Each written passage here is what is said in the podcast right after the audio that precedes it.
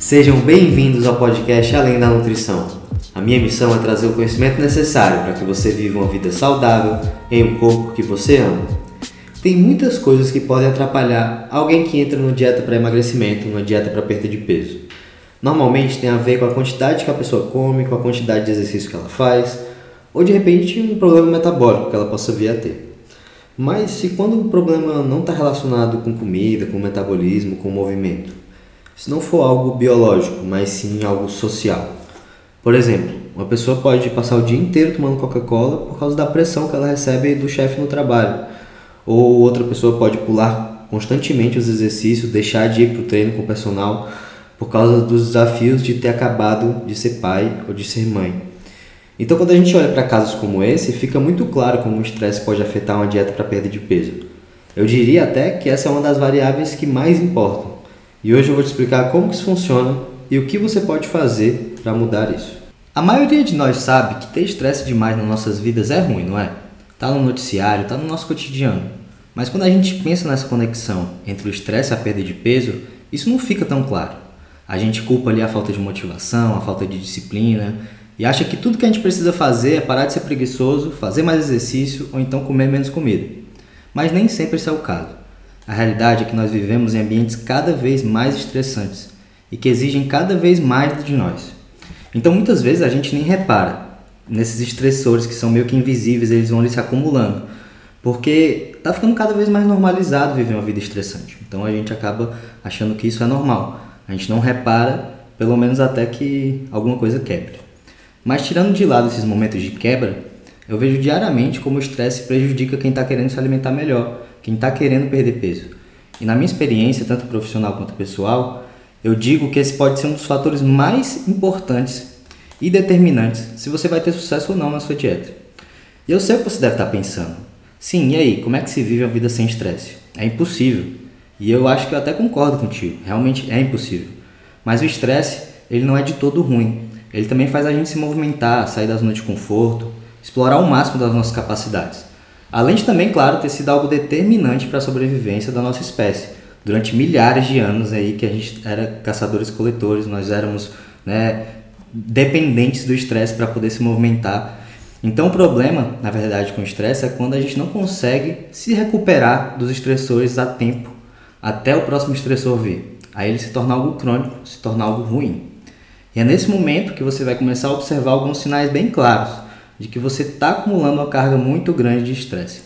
A sua mente ela vai começar a ficar mais lenta, você vai começar a se esquecer mais das coisas, vai se tornar mais impulsivo, não vai conseguir se concentrar tão bem nas suas atividades ou lembrar do que você fez, a sua memória também vai ser prejudicada.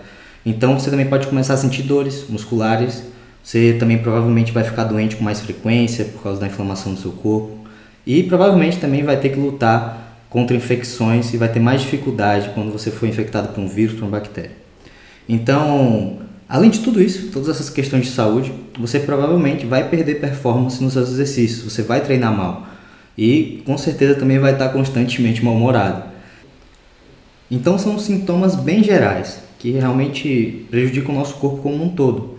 E além de tudo isso que eu citei, ainda tem a questão do peso. Né? Os seus níveis de grelina, que é o hormônio responsável pela fome, aumentam enquanto que os níveis de leptina, que é o hormônio que é responsável pela saciedade, diminui. Então isso aumenta o nosso desejo por comer alimentos que são mais calóricos e também desacelera o nosso metabolismo, o que no final acaba prejudicando bastante esse processo de perda de peso ou até mesmo de se alimentar melhor. Olha, o estresse é mais um daqueles temas que se a gente fosse aprofundar, tem muita coisa para conversar. Tem suplementação, tem o estresse bom e o estresse ruim, essa distinção entre eles. Os estressores escondidos, que a gente não percebe se acumulando ou até mesmo como uma dieta restrita demais ou um treino muito intenso também é um estresse, mesmo que muitos não assumam ou não percebam o que é. E também o fato de que existem pessoas que são mais sensíveis e outras mais resistentes, que você com certeza deve ter alguns exemplos na sua vida. Mas tudo isso a gente vai deixar para um episódio no futuro. Hoje eu quero focar especificamente nesse último colateral que eu trouxe agora há pouco. Esse colateral de se viver uma vida estressante, que é o que? A dificuldade de se perder ou manter o peso quando nós estamos realmente sobrecarregados. E claro, como administrar melhor isso na sua vida também. Na minha prática como nutricionista, eu observo diariamente com meus pacientes que as rotinas, as vidas modernas são muito estressantes e elas contribuem muito para a nossa dificuldade em se alimentar bem. A gente vê isso todos os dias, basta olhar ao redor, até mesmo para a própria vida, para poder ter alguns exemplos.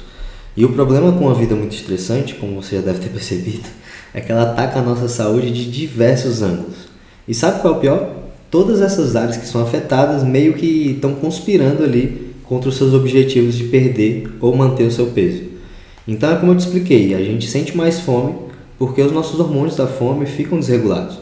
Os hormônios da fome e da saciedade, que são a grelina e a leptina. Aí sabe o que acontece? A gente come mais. E aí outro ponto que a gente fica prejudicado é a tireoide. E aí quem é que sofre com isso? O nosso metabolismo, que desacelera. Então dá para perceber a desvantagem bem clara aí, né? São mais calorias entrando, menos calorias saindo e acaba criando um cenário perfeito para ganhar peso. Então, uma vida muito estressante, fora a questão do peso, ela também suga a nossa energia. Então, se você tem menos energia para as atividades do seu dia a dia, você vai se mover menos naturalmente, você vai gastar menos.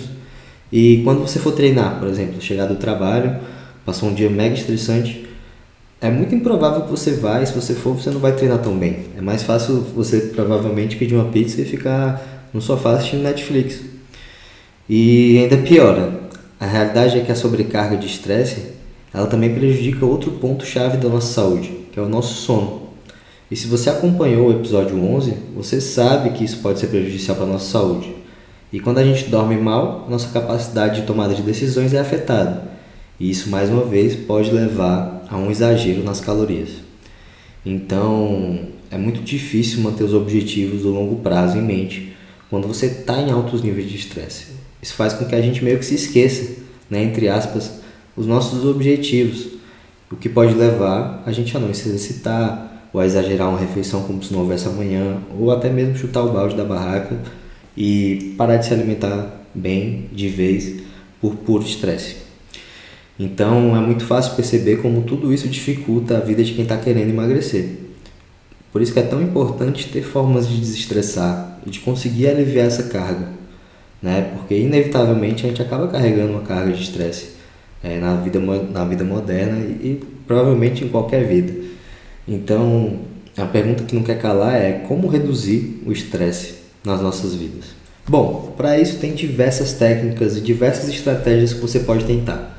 Você provavelmente já conhece algumas, como a meditação, fazer exercícios ou ir tomar um banho. Independente de qual seja, no final das contas, tem que ser alguma coisa que te faça bem.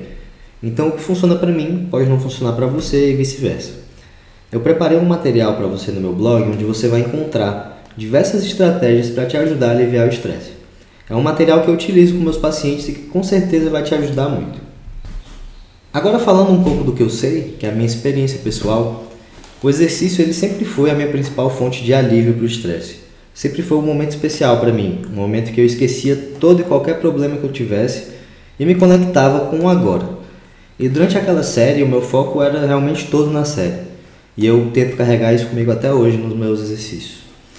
E você pode até fazer uma conexão de que se algo te traz para o presente, te traz para o momento atual, deve ser algo que te desestressa. E eu provavelmente concordaria com você. Hoje tenho outras ferramentas que são tão importantes quanto o meu treino com peso. O diário é uma das principais delas. A meditação também. E não tem nada que me alivie mais do que passar um tempo em contato com a natureza. Pode ser tomando um banho de mate, cachoeira, fazendo uma trilha, ou até mesmo aguando as plantas aqui do meu jardim. Esse tipo de atividade para mim hoje é essencial para poder manter a sanidade e ter esses momentos de relaxamento. A verdade é que quando a gente pensa em desestresse, a atividade em si ela não importa tanto. O que importa é o estado em que você se encontra quando você está lá fazendo aquela atividade. Então, uma pessoa pode ir para debaixo de uma cachoeira, por exemplo, e ficar totalmente relaxada. Outra pode sentar lá e ficar pensando nos mil problemas e preocupações. Então, o estado em que você se encontra, ele é mais importante do que o que você faz. Então, seja ligar para um amigo, respirar fundo, abraçar o seu cachorro, o seu gato, alguma pessoa querida, de repente assistir um filme engraçado, beber um vinho com alguém, ler um livro, organizar o armário, receber uma massagem, fazer yoga, ir para o psicólogo, meditar. O mais importante é que você encontre algo que funcione para você. E algumas dessas coisas que eu citei, elas não demoram mais do que 5 minutos e elas são de graça. Então, eu vou dizer uma coisa, é aquele clichê que é sobre o caminho, não um destino. Eu sou fã desse clichê eu falo isso o tempo todo para os meus pacientes. Nós devemos aproveitar a jornada, curtir o processo. Isso vale também para o estresse. Outra coisa que vale para o estresse também é o contexto. Não existe uma técnica que é melhor do que a outra, ou uma solução que funciona para todo mundo. A meditação não vai te salvar do estresse, muito menos banho gelado ou coisa do tipo. Algumas estratégias funcionam maravilhosamente bem para uma pessoa e terrivelmente mal para outra. Então é assim que funciona. Nós somos humanos, somos seres bem complexos. Então é importante você encontrar algo que você goste de fazer. A mágica ela não acontece dentro de uma prática específica. Ela vem, na verdade, de você aumentar o seu leque de ferramentas, desenvolver o seu autoconhecimento e de ser proativo em relação ao estresse antes que ele acabe se acumulando.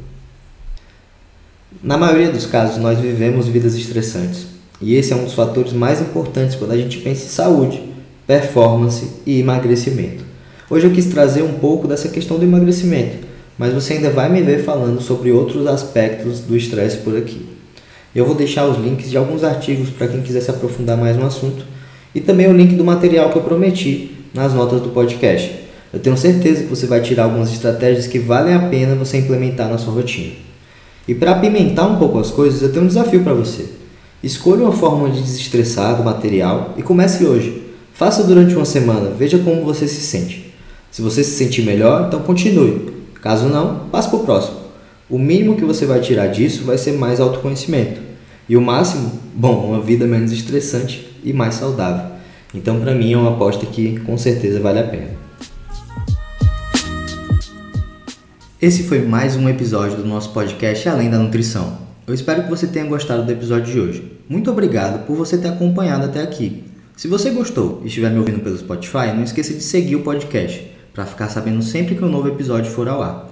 E se você estiver me ouvindo pela Apple ou por outra plataforma, eu peço que você avalie e comente o que você está achando do nosso podcast.